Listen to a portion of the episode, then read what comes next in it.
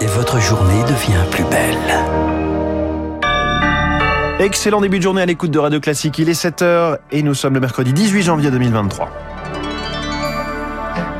la matinale de Radio Classique avec François Geffrier. Il voulait tuer le président. Le procès d'une haine poussée à l'extrême, celle des Barjols, groupe armé d'ultra-droite, s'est ouvert à Paris. Elle compte sur eux pour faire passer sa réforme des retraites. La majorité cajole les républicains car tous ne sont pas prêts à la voter. Et puis un pont aérien pour faire, pour faire venir des soignants dans la Nièvre.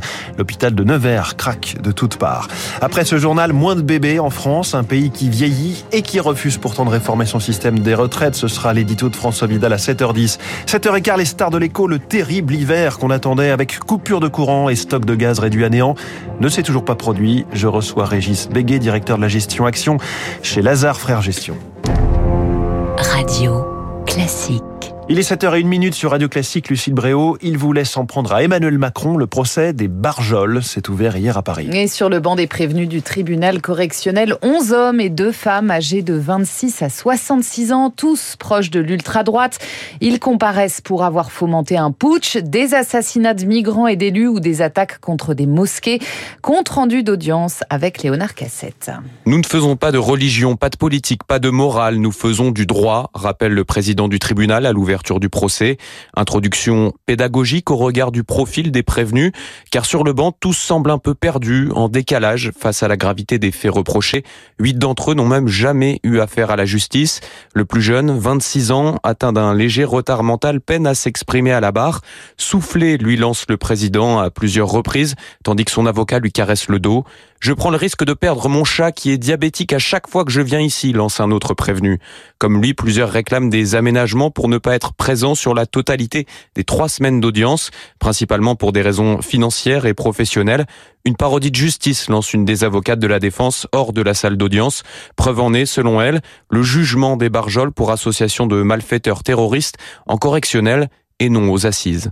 Léonard Cassette, c'est un jeudi noir qui se profile dans les transports. La SNCF et la RATP ont publié hier leurs prévisions de trafic pour ce jour de grève contre la réforme des retraites. Seul un TGV sur 3 ou sur 5 circulera selon les axes, aucun intercité, sauf un aller-retour Paris-Clermont en Ile-de-France. Prévoir un RER A et B sur 2 aux heures de pointe, 1 sur 10 pour les C, D et E, même chose pour les lignes de Transilien. À Paris, trois lignes de métro, la 8, la 10 et la 11 seront complètement fermées. Les autres ne fonctionneront que très partiellement. La gauche, elle, espère faire trembler les murs de l'Élysée. Message martelé hier soir lors d'un meeting de la NUP à Paris. La majorité compte en revanche sur les Républicains pour faire adopter sa réforme 149.3. Il ne manque qu'une quarantaine de députés pour qu'elle soit votée à l'Assemblée.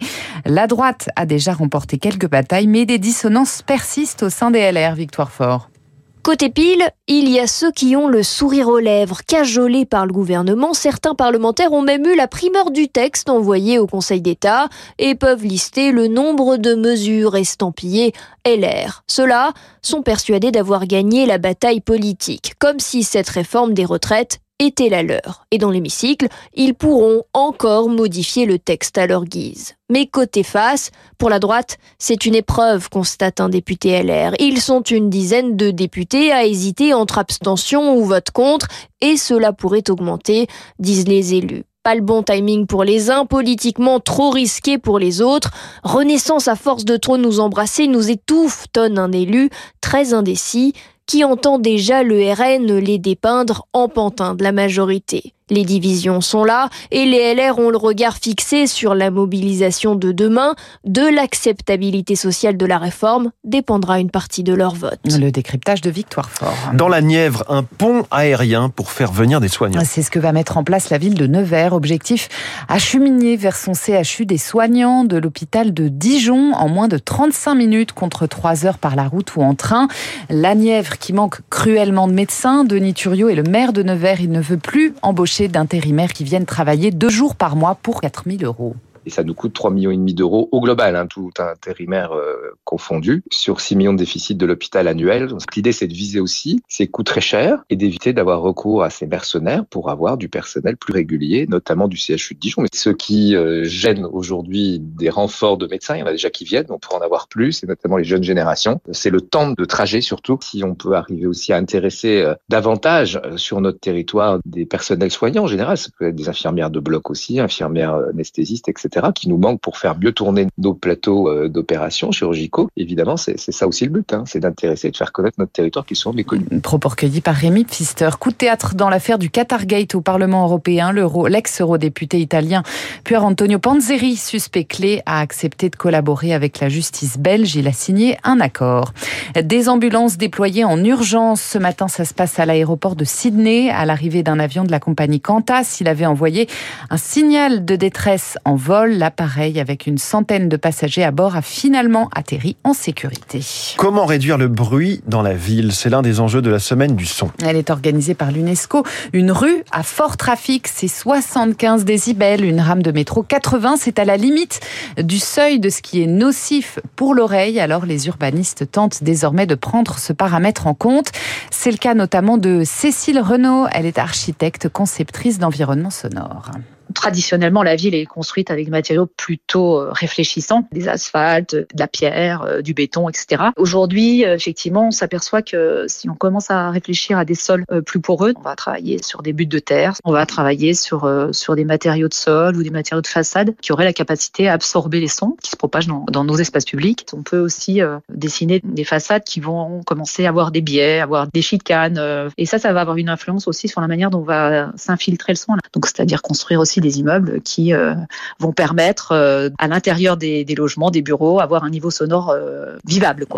et, puis elle avait 118 ans, la doyenne de l'humanité, la française Sœur André est décédée dans la nuit de lundi à mardi. Cette ancienne institutrice et infirmière était née en 1904 dans le Gard. On dit que le travail tue. Moi, c'est le travail qui m'a fait vivre. J'ai travaillé jusqu'à 108 ans. Voilà ce qu'elle racontait encore très récemment. Ça résonne avec l'actualité. Un tout petit peu, effectivement. D'ailleurs, un pays qui fait moins d'enfants qui vieillit.